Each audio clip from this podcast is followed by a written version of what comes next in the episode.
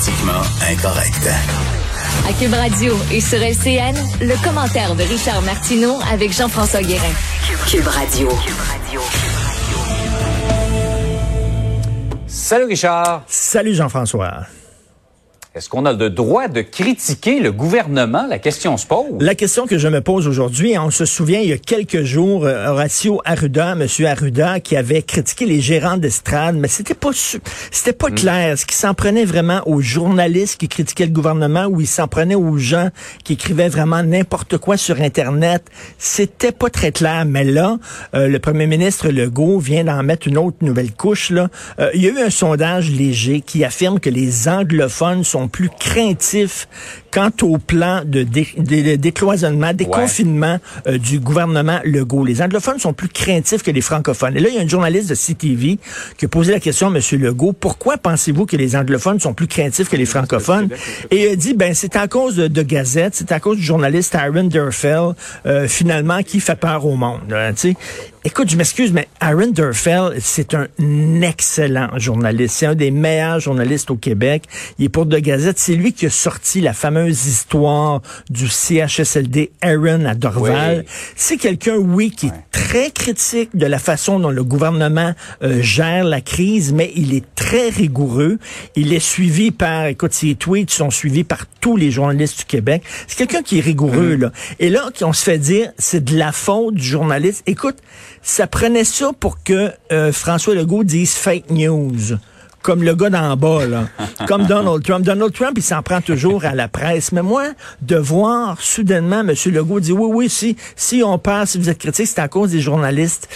Je l'ai pas vraiment aimé. Puis c'est vrai qu'il faut être solidaire et c'est vrai que bon, on fait tous partie du même bateau, mais notre job de journaliste, de chroniqueur, ben, c'est pas aussi d'être des cheerleaders tout le temps. Là, on n'est pas des pom-pom girls. Et ça, Richard, là j'ai vu les commentaires passer récemment et je, me fais un devoir de répondre à chaque personne qui nous le reproche. Si vous voulez un service de communication du gouvernement, ben pas de problème, on va juste être une courroie de transmission. Mais le, rôle de nos collègues, c'est aussi de questionner ben euh, le gouvernement, de remettre en question également les décisions qui sont prises. Sans ça, on fait pas notre travail. Ben, tout à fait. S'il y a des contradictions euh, dans, le, dans, le, message envoyé par le gouvernement, de les dire, de les, de les montrer du doigt, ces contradictions-là. Si on a l'impression que les gens en haut ne savent pas ce qui se passe sur le terrain.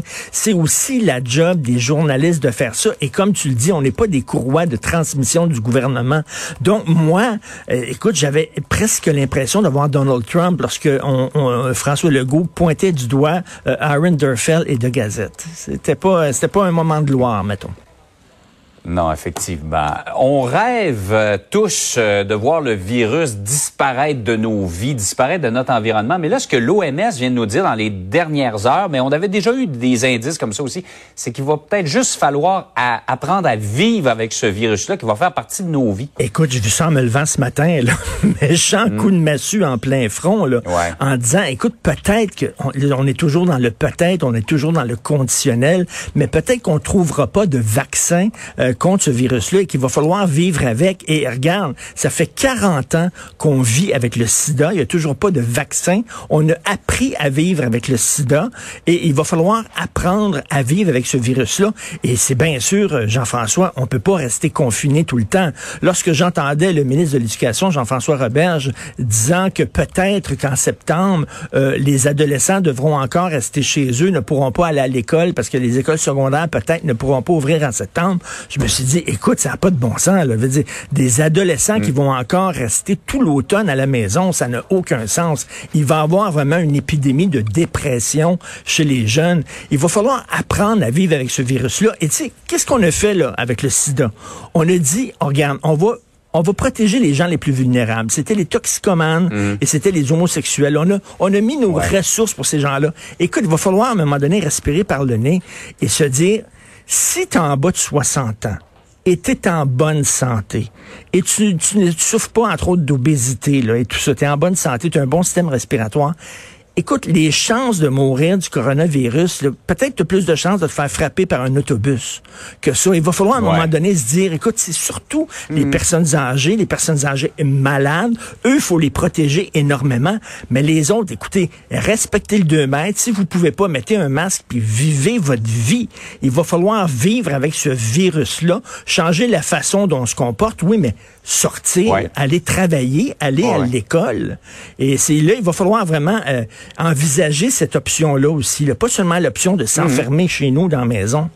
Écoute, de toute façon, Richard, le risque zéro n'existe pas. Et euh, effectivement, tu as soulevé les, tout, tout l'aspect de la santé mentale aussi qui est très important. Et je pense que les autorités de la santé publique euh, soupèse ça également. Tout à fait, parce qu'écoute, là, des, des, adolescents, c'est des êtres sociaux. Un adolescent, c'est une machine à avoir du fun.